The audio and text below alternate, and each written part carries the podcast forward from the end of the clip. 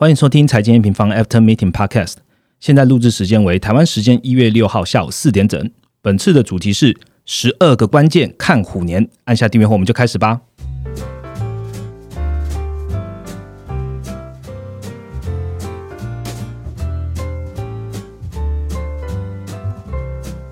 Hello，大家好，我是财经平方的 Roger。好，开门见山呢，直接跟各位朋友说声新年快乐哦。从一月三号开工开始啊，我就在想说，哇，今年第一 part 的 podcast 我要怎么跟大家讲一下喜气洋洋的红盘的问候语哦。结果在录音的前一天，大家知道，对美股啊，然后台股好都不是很理想。Anyway，没关系，新的一年到了，很多用户呢都有在问我们说，哎，财经平方今年还有什么新的内容要跟大家见面？这边我第一个要跟大家分享就是说，哎，我们去年底其实有做一个问卷啊，那发现好多的用户都是透过这个。呃 Podcast 来认识我们到财经平方，所以我才慢慢的有发现说，其实 Podcast 是一个很好跟用户传达想法的一个地方哦。你看，你像我们这样录也录了五十几集了，所以这边呢，我今年第一个活动就要邀请各位听众朋友了。如果你自己身边有好的产品或好的服务，嗯，想要透过财经验平方的 Podcast 让更多人知道的话呢，欢迎在下方的资讯来 email 来跟我们联系哦。那我们联系完看有没有机会呢？呃，透过我的口述或者是邀请你们来。节目上好好的跟听众朋友一起来分享你的好的产品或服务喽。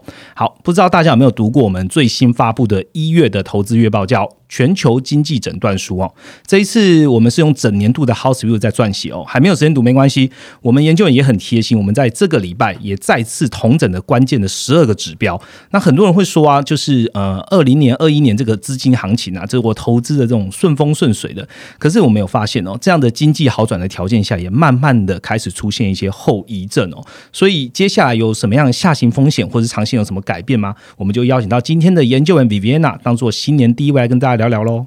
，Hello，大家好。哎，Vivi，今年新年二零二有什么愿望吗？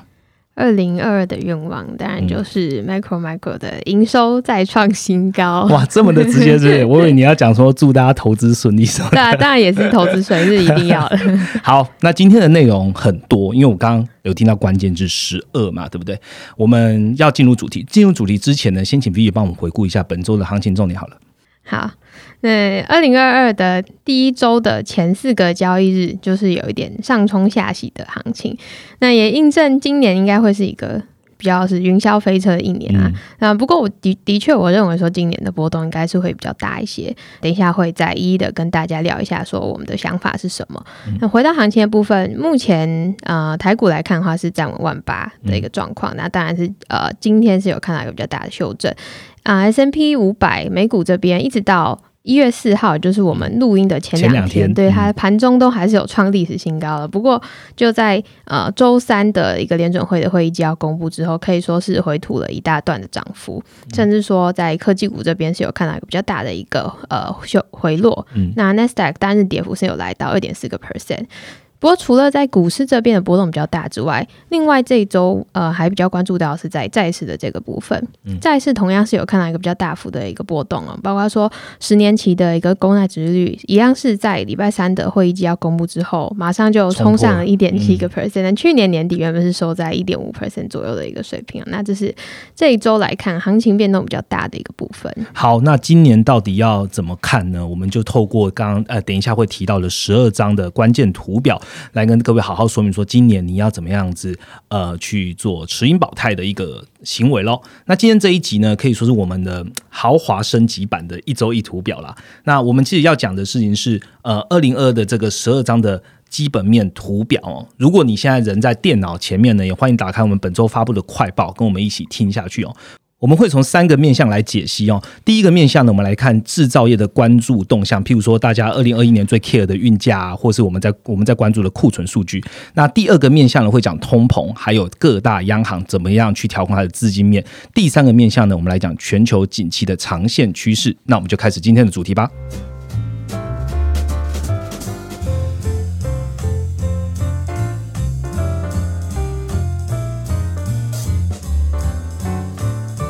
OK，进到我们第一个主题喽。我们呃进主题之前，现在问问一下大家好了。对于二零二一年的经济状况，你们这样子看起来，你认为是好还是不好呢？那我简单说一下，就是用 M 平方全球景气循环图来看啊，五大经济体，美国、欧洲、台湾是处在扩张阶段，那日本呢是属于复苏期，那中国呢则是已经从扩张已经到了趋缓哦。那今年呢，景气将从原本的扩张啊过渡到趋缓象限，在这两个象限里面游移。那这样游移状况跟我们等一下要提到的制造业啊进到下降周期有一个很大的关系哦。B B 来跟听众朋友说一下好了，制造业循环跟经济体的关系。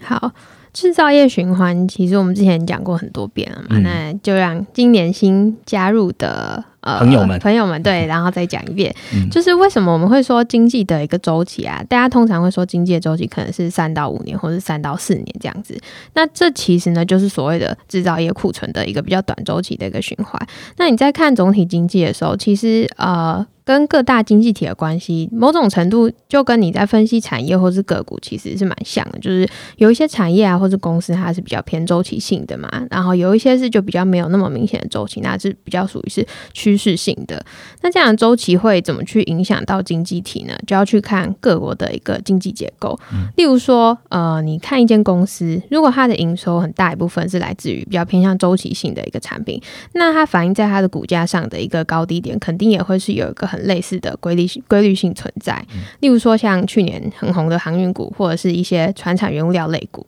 都是比较是偏向这样子的一个性质。那反之呢，你去看科技股啊，它其实这样的一个现象就不是很明显，它都是一个拉一个比较长的一个圈在的。那经济体也是一样，一般来说，呃，新兴市场比较多是。呃，作为这种原物料的出口国嘛，那你去拆解它的 GDP，也会发现说它 GDP 里面的一个投资占比也是比较大的，所以呃，这样这样子的一个结构呢，就会导致说。呃，新兴市场这样的经济体，它受到短期的一个波动影响是比较深的。但是你反观去看一下欧美市场，欧美市场他们就是比较是就是已经很成熟的国家嘛。那这些国家它本身就有一个比较稳健的一个消费市场去支撑，所以说它会比较偏向是一个长期趋势的走向。那它不是说它完全不会受到这样子的一个短周期去影响，它一定还是会有波动，只是说它的幅度肯定是会比较小的。所以呃，大家要怎么去看这件事情呢？你们可以去把。过去十五年，十五年其实就涵盖了大概三到五个这样子的一个经济周期嘛。过去十五年，S M P 五百跟 M S C I 新兴市场的股价指数，你把它直接拉出来看，就可以发现，在过去的呃十五年以来，新兴市场它就是比较是具有周期性的一个区间盘整，甚至说呃去年年底的最后一个交易日的收盘。它的一个收盘价是还没有突破金融海啸前的一个高点，但是你反观美股啊，它在过去十五年是一路的向上，就是我们刚刚在讲到的比较是偏向趋势状况。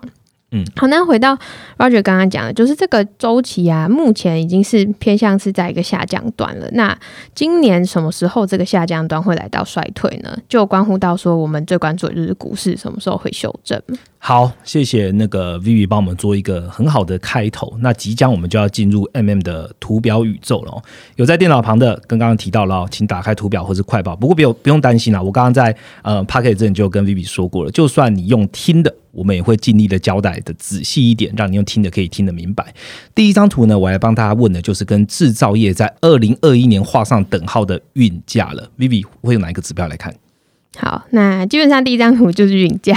对，运价为什么这么重要呢？因为今年呃这一次的一个制造业周期跟过去比较不一样的是，这一次的周期啊，你可以看到是供应链状况是非常混乱的。那为什么会这样混乱呢？这一切都是跟运价是非常有关联的嘛。去年呃，甚至从前年开始的一个运价大涨，然后造成说重复下单、提前拉货等效应，其实在怎么去影响供应链或是这个一个制造业周期呢？它就是带来了很大的呃一定程度的一个库存回补力道啊。你你怕就是呃拉不到货嘛？那你当然就是赶快。用力的回补，对对对。但是今年呢，再来去看这件事情，那我们首先先看需求面好了。需求面的话，今年它的一个成长力道一定是会出现一个边际的放缓，不是说它不会成长，只是说它不会像去年一样这么的旺。那为什么会这样子？就是说，其实经过去年、前年这样子，很多的产业它其实库存已经都补一轮了，甚至说它已经补比它原本需要的还要多。供给面来看，今年船只它的一个运能是会慢慢的开出来，那再加上说疫情的状况，它实际是持续的缓解的，就是说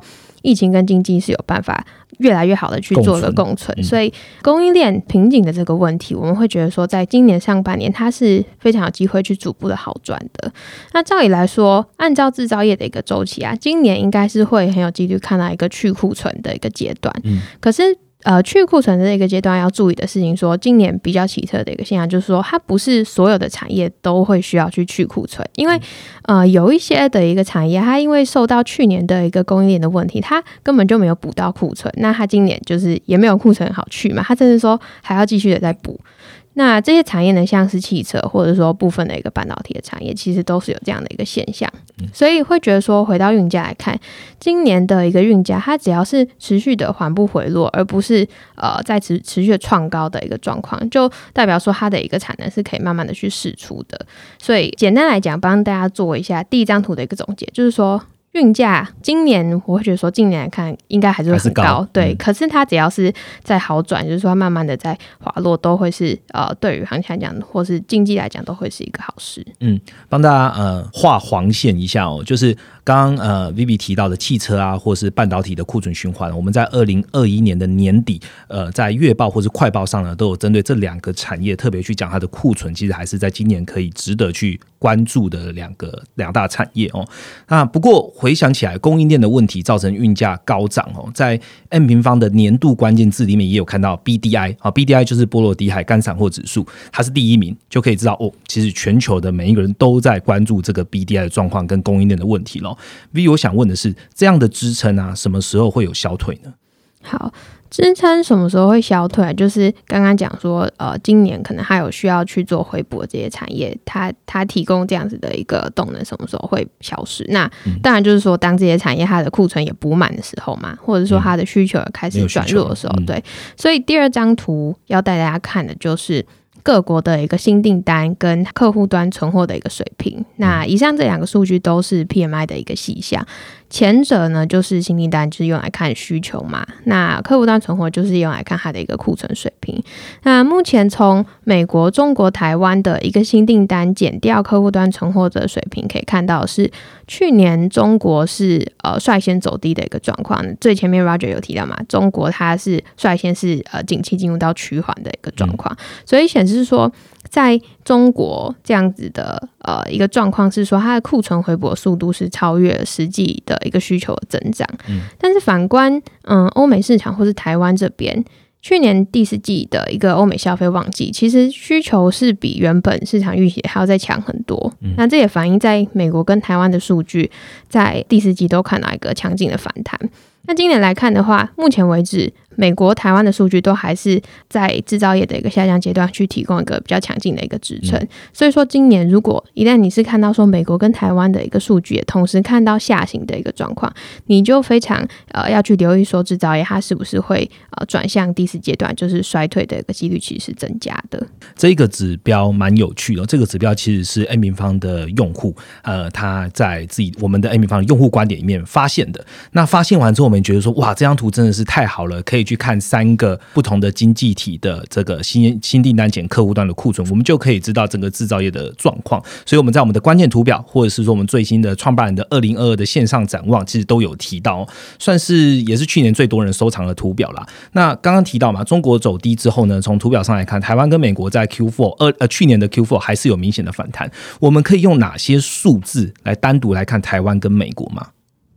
好，那就带到第三张跟第四张图，这两张图呢，就带大家更细的去追踪到台湾跟美国的一个状况。那其实也是代表说，今年它还需要继续补库存的两个产业，嗯第一个就是半导体嘛。从总经的数据的一个角度去出发，你可以去观察台湾的电子零组件出口。为什么要去观察这个数据呢？因为台湾的电子零组件出口，其中有九成是机体电路，那你就算是把记忆体扣掉，它也有占了八点五成。所以，呃，从这个数据你就可以很明显去看一下，哎，现在半导体的一个状况是怎么样。那目前台湾的电子零组件的出口额，去年的时候，因为像是防疫需求啊什么的，以及供应链刚刚提到的，就是重复下单的状况，导致说它的一个绝对金额是快速拉高到呃，目前为止大概是一百五到一百六十亿的一个水准。可是刚刚提到去年第四季的需求很旺嘛，嗯所以在这样的情一个情况之下，目前台湾的电子零组件出口都还是能够维持在双位数的一个年增。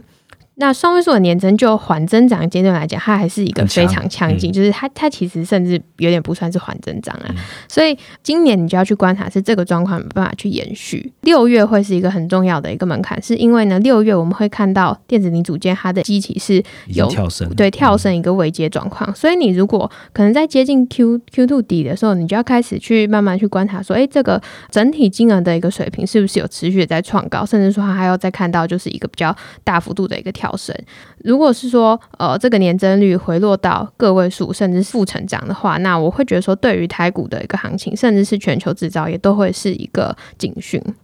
那另外一个社会产业，刚刚提到就是汽车嘛。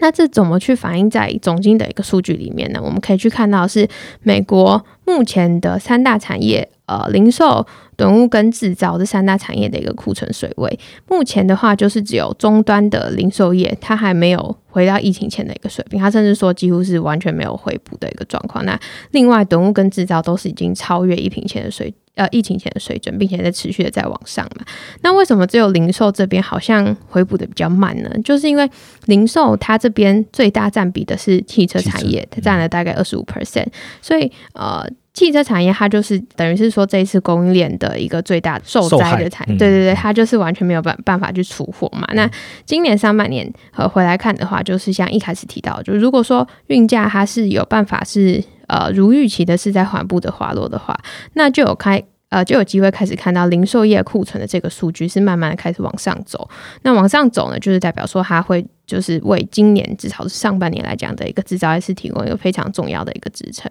但是当它呃的呃上往上走的，也就是说终端它回补到一个一定的一个程度之后，你就要开始去留意说，哎，它是不是也同时会进行到主动去库存的一个阶段？那这些都是可以你去从库存的一个数据可以去观察到的。好，我们刚刚呃，Vivi 已经替大家带过了四个关键的指标了哦。四个关键的指标，我把它收敛一下。呃，第一个呢，我们最重要的是在整个是制造业的循环，我们来关注。那第一个是各大航线的运价，第二个呢是美中台的新订单减客户端的库存。第三个呢是台湾电子的零组件的出口，第四个呢是美国制造业跟零售的库存，尤其要来关注汽车这一块哦。那就整个段落而言，我可以帮他收敛，就是制造业循环目前还是处于缓增长的阶段。那今年呢，除了透过运价掌握供应链环节的程度之外呢，回补的库存率力道啊，还有需求的消长，会反映在美中台的新订单减客户端的库存。那怎么样看美国？怎么样看台湾呢？台湾就看电子零组件出口。我们来看到今年年中它的基期。基期攀升的情况下呢，我们有没有办法再垫上一个位阶？那美国的终端库存上呢，是不是可以跟上？尤其在汽车产业的部分，可以成为二零二二年制造业的关键走势喽。好，那我们下一个主题，好好来聊聊通膨跟资金。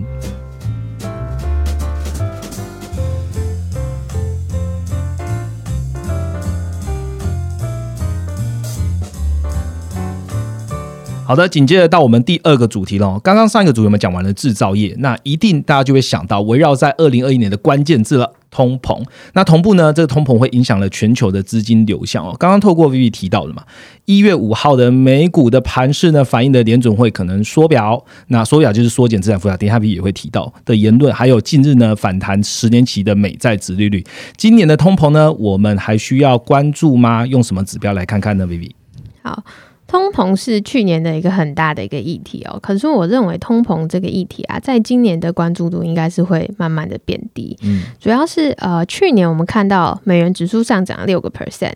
是因为说联总会它我们看到比较在年底的时候，它有一个加速紧缩的一个状况嘛，那他想要做的事情就是他想要用这个紧缩的预期来去压抑通膨的预期。这句话是什么意思呢？也就是说，他想要让市场觉得说，哎，联总会现在要来压通膨了，哎，那我就先预期说，那通膨之后应该是会回落，大概就是这个一个状况。可是实际上，呃，你可以去看到说，大概是在去年下半年的时候，原物料的一个走势其实就已经慢慢就是呃分歧了。比起说上半年全部都很强的一个状况，其实好像有一些基本面也没有，就是没有那么好了嘛。然后呃，价格也开始波动比较大。那今年我们在原物料更是有可能会去看到供过于求的一个状况。所以我觉得今年大家要去关注的不是通膨，而是你要去关注的是说。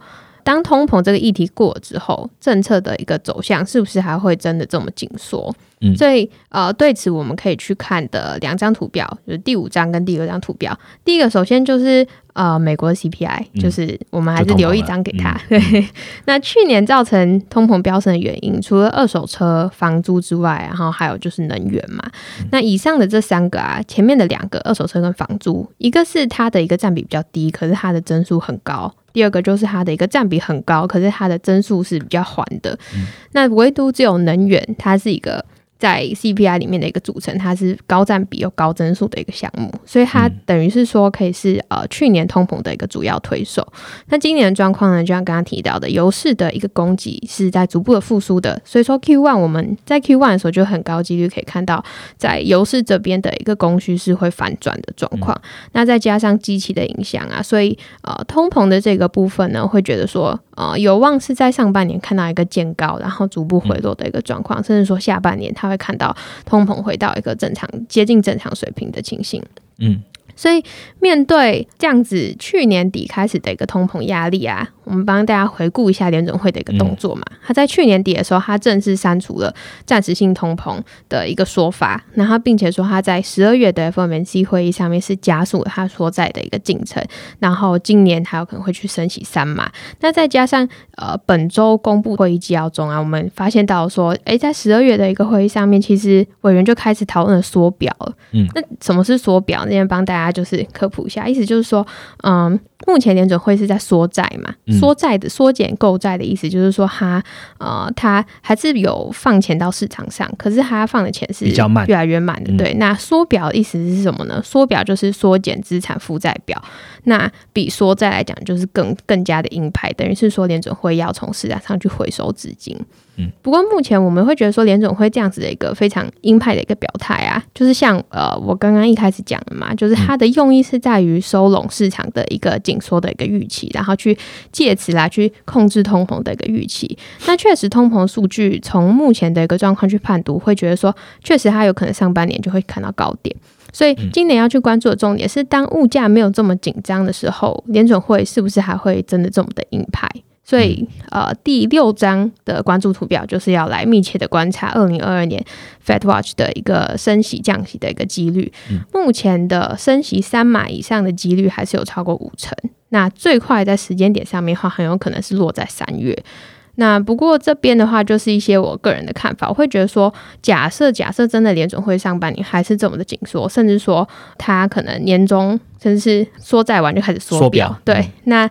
我会觉得，如果是这样的状况，伴随着制造业，我会觉得制造业衰退的周期很有可能是落在 Q 二到 Q 三。那如果是这样的情况呢，我会觉得说股市的回档应该就不会太小。只是当股市的一个就是信心崩坏的程度很大的时候，其实我会觉得联总会下半年它再去放水的一个可能性是很高的。嗯，嗯刚刚其实 B B 有提到嘛，联准会现在操作的方法就是用紧缩预期来压抑通膨预期。那我记得我们在前一次跟呃 Ryan 在 p o c k e t 上有聊到，联准会现在说会呃升息三码，但是它最后如果只是升息两码，诶，那可能又是一比较可能会对乐观的对，可能是。一个反而是一个力度对，好不管怎么样啊，美国今年都会是进入一个比较紧缩的一个政策方向。那下半年不知道怎么样，我们至少上半年看到就是它紧缩是紧缩定了。好，不过呢，在太平洋的彼岸哦，其实跟我们是同一边啦。哈，就是中国人行呢，去年底呢却开始采取了宽松政策喽，又降准又降息了。能不能简化一个指标来看中国落底讯号呢？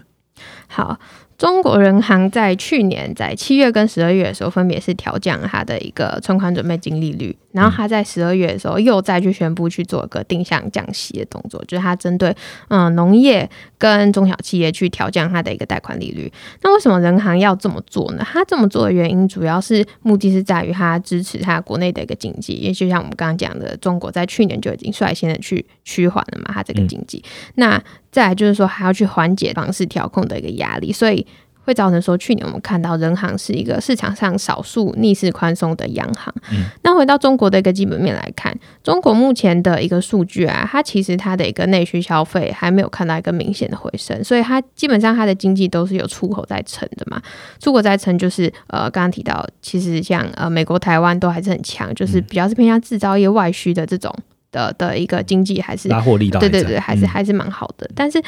同样的，就刚刚提到，它是受惠到制造业，那它也会被制造业拖累。那就是说，它这样的一个出口，在今年可能是接近年终的时候，它也是会有一个衰退的隐忧。所以。人行的一个货币政策，在这样的情况之下，今年它是不是能够持续的维持宽松，然后进而去带动说融资环境的好转啊，信贷周期的落地，来去缓解制造业衰退的一个压力，就会变成是入股，甚至是呃非美地区它在这样子的制造业的一个周期的一个状况下，它是不是还会有支撑的关键？所以我们会去推荐大家说，在中国这样的一个信贷数据，可以去观察呃信贷脉冲指数。那或者是说，你也可以去搭配，像是中国比较资金面，例如说 M Y M two 的一个呃年增的一个差差额，去观察中国的一个信贷周期是不是在接近年终的时候会有出现一个落地的状况。嗯，呃，刚刚已经把它在 highlight 出来了哈。主要我们来观察一下，就是中国的 M one 减 M two 跟中国的呃信贷脉冲。不过这两个我们都同等在一起哈，把它算作一张图来跟大家讲。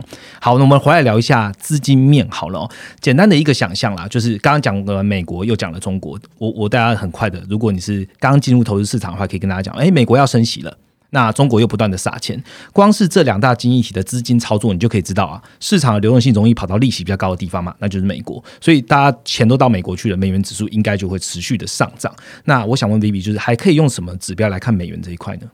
好，整体来说，今年的一个资金面会怎么变动啊？就是刚刚提到联准会紧缩啊，什么什么的。那最后你会怎么去影响到你的投资的话，就还是要去看说，诶，它这样紧缩的一个力道，呃，是不是会影响到信用？就是说，信用会不会因为融资环境的改变受到冲击，然后出现违约啊、倒债等等的这些比较。这这些的担忧，所以呃，我们觉得呃，最后一张图在这个 part，我们收敛在信用风险利差这张图。那因为刚刚讲的都比较是偏向是原因嘛，那我们可以直接用结果来检视。那信用风险利差这个图呢，我们可以看到，就是在今年三月联准会就会正式的去停止购债嘛，那它有可能。呃，在三月之后马上就升息，甚至说不定有可能就会在今年我们就看到缩表。那同时制造业的循环如果进到第四阶段的一个去库存，就是衰推断。的话，然后如果再加上说中国的一个信贷周期还没有看到更明显落地，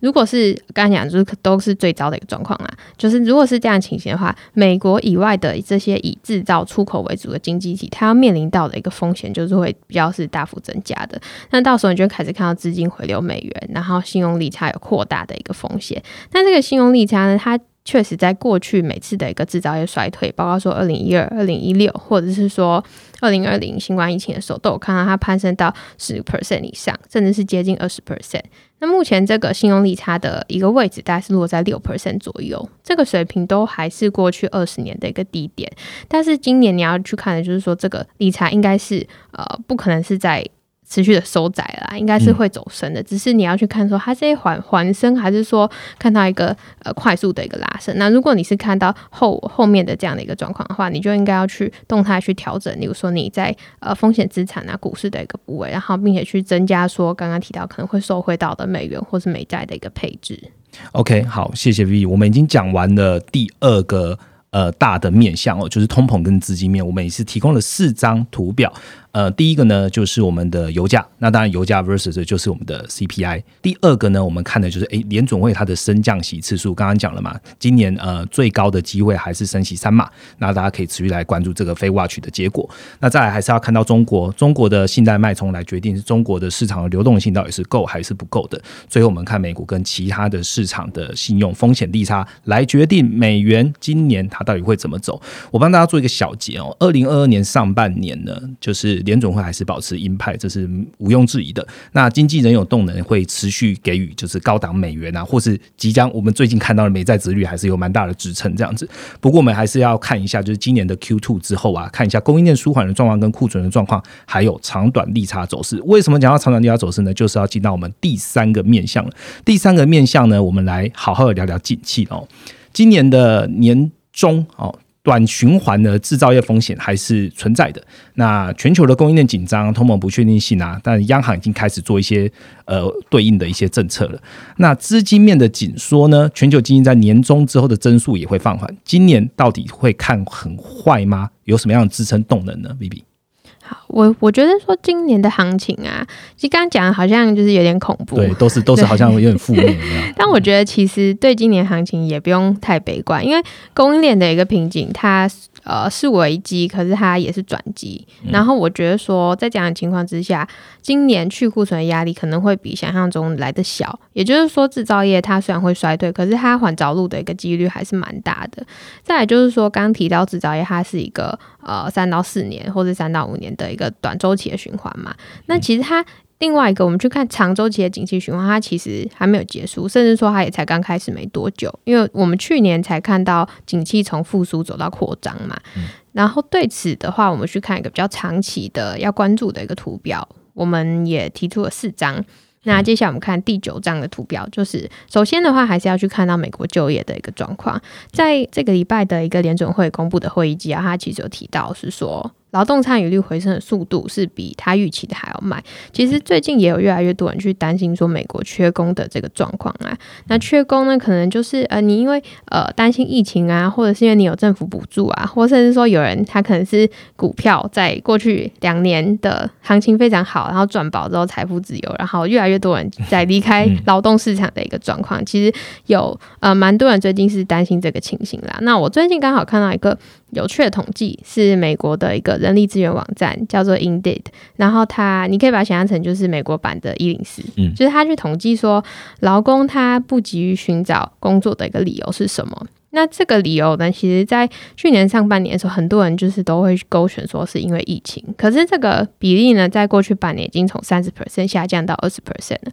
那这个状况，我会觉得说未来应该是会持续的好转的。再加上疫情跟经济它的一个共存的几率是很高的，然后口服疫苗啊什么都慢慢出来了嘛。嗯。所以回来看就业的一个数字，到去年十一月为止，去年全年大概有六百零九万人是重返了就业的岗位。美国的失业率是下跌到四点二个 percent。那在结构上面呢，其实也是持续在好转嘛。包括说超过十五周以上的失业人口是大幅的减少的。所以在这个部分呢，建议大家可以去持续的 follow 美国的就业市场，你就可以去看初领跟连续申请失业救济金的一个人数。那这两个其实如果它趋势是持续的向下没有改变的话，其实就业市场就还是稳健的在复苏。嗯，我有看到那个本周的这个 ADP 的小非农，那它公布其实也是人力是增长，那可能也 echo 到刚刚 Vivi 讲的哦，就是呃人力持续的在回到了劳动市场这边去。好，那下一张图呢？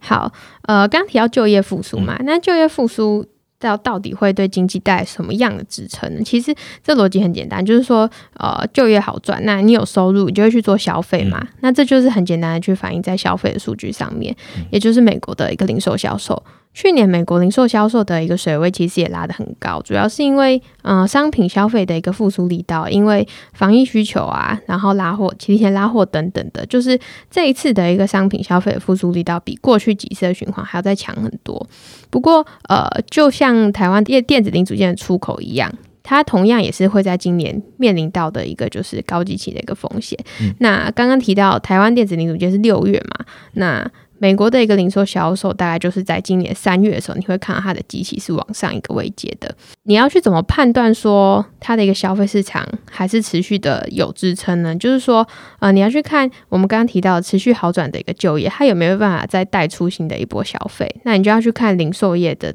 零零售销售它的一个年增的一个动能。那这个动能到底是强是弱呢？就会关乎到说。美国的经济，甚至说今年全球制造业，它是不是能够换着陆的一个关键？那我们会觉得说，这个的一个水平呢，你呃，零售销售大概是要维持到四到五个 percent 的一个年增水准，才会是比较安全的一个状况。好，我们呃上面两张图其实讲的都是以美国的消费最大国来看需求啊、消费动能这样。那我来问细一点到板块好了。呃，这几天有看到一篇文章然后《金融时报》的，他说二零二二年十大趋势，然后。就直接讲说元宇宙靠边，实体经济人为王。那我相信这写的作者是说，呃，元宇宙它并没有强大到会减抵消到实体的需求。那他有讲说，哎，可能会在加密货币啊，spec 会出现泡沫迹象。我问一下 Vivi 啊，就是在投资的趋势上，你会怎么样建议板块呢？嗯，好。就这边切到比较产业面了，那我就带到第十一张图直接讲好了。那第十一张图其实也是跟产业比较贴近的，就是我们去看呃 S M P 五百它的 E P S 的一个预测，跟它的一个实际开出来的一个走势。今年先讲整体好了，它整体的一个企业获利 E P S 还是非常高，几率会持续的创高。那这个幅度呢，其实从去年第三季的财报你就可以看到，呃，这个幅度可能会比。Q 三之前预期还要来的大很多，所以也就是说，我们一直提到长线上的一个房地产跟科技为主的生产力循环，它其实并没有改变嘛。那这两个的营收，其实近年来讲，它的一个成长的一个年增率，其实也是都高于 S M P 五百的一个整体的一个平均成长。那我们去细讲一下，刚刚 Roger 提到，就是在元宇宙嘛这些，那主要偏向呃，同样也是科技相关的。呃，一个板块，那呃，科技的话，我们一直提到就是一个生产力的一个主轴嘛。那就根据呃，最近有看到就是像是高盛或者是 Garner 的一个预估。今年的一个资讯科技的这个板块，它的一个资本支出，其实相对于过去十年的一个平均，它的一个成长力道还是高出了三十个 percent 以上。那这个三十个 percent 其实是优于其他的一个板块的。那科技的核心呢，就是还是要回头去看，就是最核心的一个半导体嘛。今年半导体的产能利用率也是呃预测是大概是可以在九十四 percent 左右的一个高点。去年大概是九十五 percent，一点点的下滑。前年是九十二 percent，那再往前一点，中美贸易战的时候是八十五 percent，所以你可以大概是比较一下这个高是非常高档。对，所以嗯，这个情况呢，我觉得呃，有一点是就是像 Roger 刚提到，呃，十大趋势元宇宙靠边，实体经济为王，就是它最终嗯还是呃在短期之内可能还是这些比较实体的东西它是有受惠的，可是这也不代表说嗯。像是可能元宇宙这些趋势不存在，那为什么像是半导体今年它还是可以看到，甚至说呃去年为什么它的一个库存都没有很明显拉升，就是它需求其实是很高的嘛？对，就代表说像是五 G 啊，或者是互联网，然后呃高效运算等等电动车，甚至说刚刚提到元宇宙的这些呃科技的一个应用，它是持续的在吸引大量的资源投入的，那并且是在今年的这个状况是持续的会在发酵的。嗯，我们之前那个有讲到嘛，就是说，当今天这个元宇宙它是一个新萌芽的一个产业好了，或者大家现在在话题上先回来看的，反而是元宇宙里面的硬体设备，其实也是 link 到刚刚 Vivi 有提到的这些硬体的设备，还是需要半导体的产能。所以半导体产能为什么维持在这么高档？今年还是要持续关注，原因也会跟元元宇宙是有关系的。好，那再来我们看一下营收预估，是不是也有一些可以分享？嗯，好，刚刚提到是整体的一个 S M P 的获利的去预估嘛，嗯，那我们刚刚又在更 focus 在科技的一个板块，那我们再去对标一下，那各大企业就是其实也是这个状况，那我们去看呃今年的一些比较大的一个科技巨头，它在二零二二年的一个营收预估的一个年增率，因为我们刚刚。最一开始提到，今年是缓增长的一年嘛，所以说你营收的年增，你如果还是可以开在 double digit，其实就已经是很出色的一个表现。对，那今年我们去看个个别公司，呃，像是呃科技巨头。除了科技巨头还是维持在双位数的一个年增之外啊，像是呃 AMD，然后 NVIDIA 或是高通这些的一个晶片的龙头，它其实就是受惠到说我们刚刚讲的那些趋势，它今年的一个营收预估也是在一个非常高速的一个成长，所以我会觉得说整体来看，呃，去综合我们第一个 part 讲的，就是呃。库存的一个调整，甚至说半导体的供应链，当然它今年也会逐渐的，就是像台积电、联电，它的一个产能都是慢慢在开出来嘛。对，那虽然说它今年可能也也会看到说它供不应求的一个状况是逐步的在趋缓，但是它都还是偏向是呃短期伴随着制造业库存的一个调整期而已。但是它长线的一个产品中产品周期，然后生产力的一个循环，其实都是还没有走完的。好，谢谢 V。我们来到了最后一张图，最后一张图我们来收敛一下好了。有没有一个指标呢，是可以收敛我们刚刚讲的短到长的景气变动的？好，最后一个指标就是回来看利率。那呃，就是我们从开头就有提到美债殖利率。呃，这个礼拜又回到一点七 percent 嘛，对，所以这个利率其实代表很多事情。那我们会觉得说，最后一张，我觉得其实也是最重要图，你可以去看的是长短天期的利差。那这个图来看呢，呃，去年年初的时候，拜登的一点九兆的一个财政计划就是逐渐在发酵嘛，所以去年年初的时候，你看到长单长端利率是一度突破一点七 percent 的一个关卡，嗯，可是下半年就是走的比较震荡，大概就是在一点三到一点七 percent 之间这样子盘整。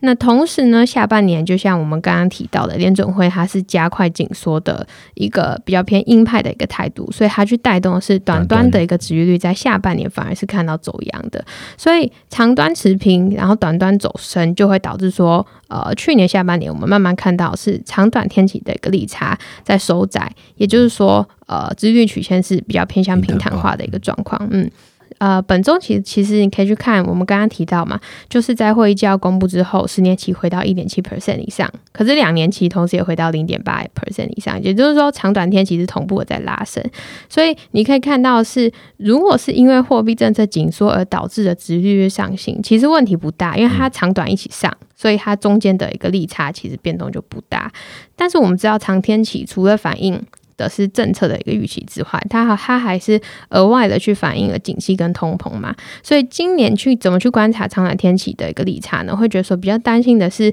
呃，时间点可能是就是呃，也是落在年终的一个前后。嗯，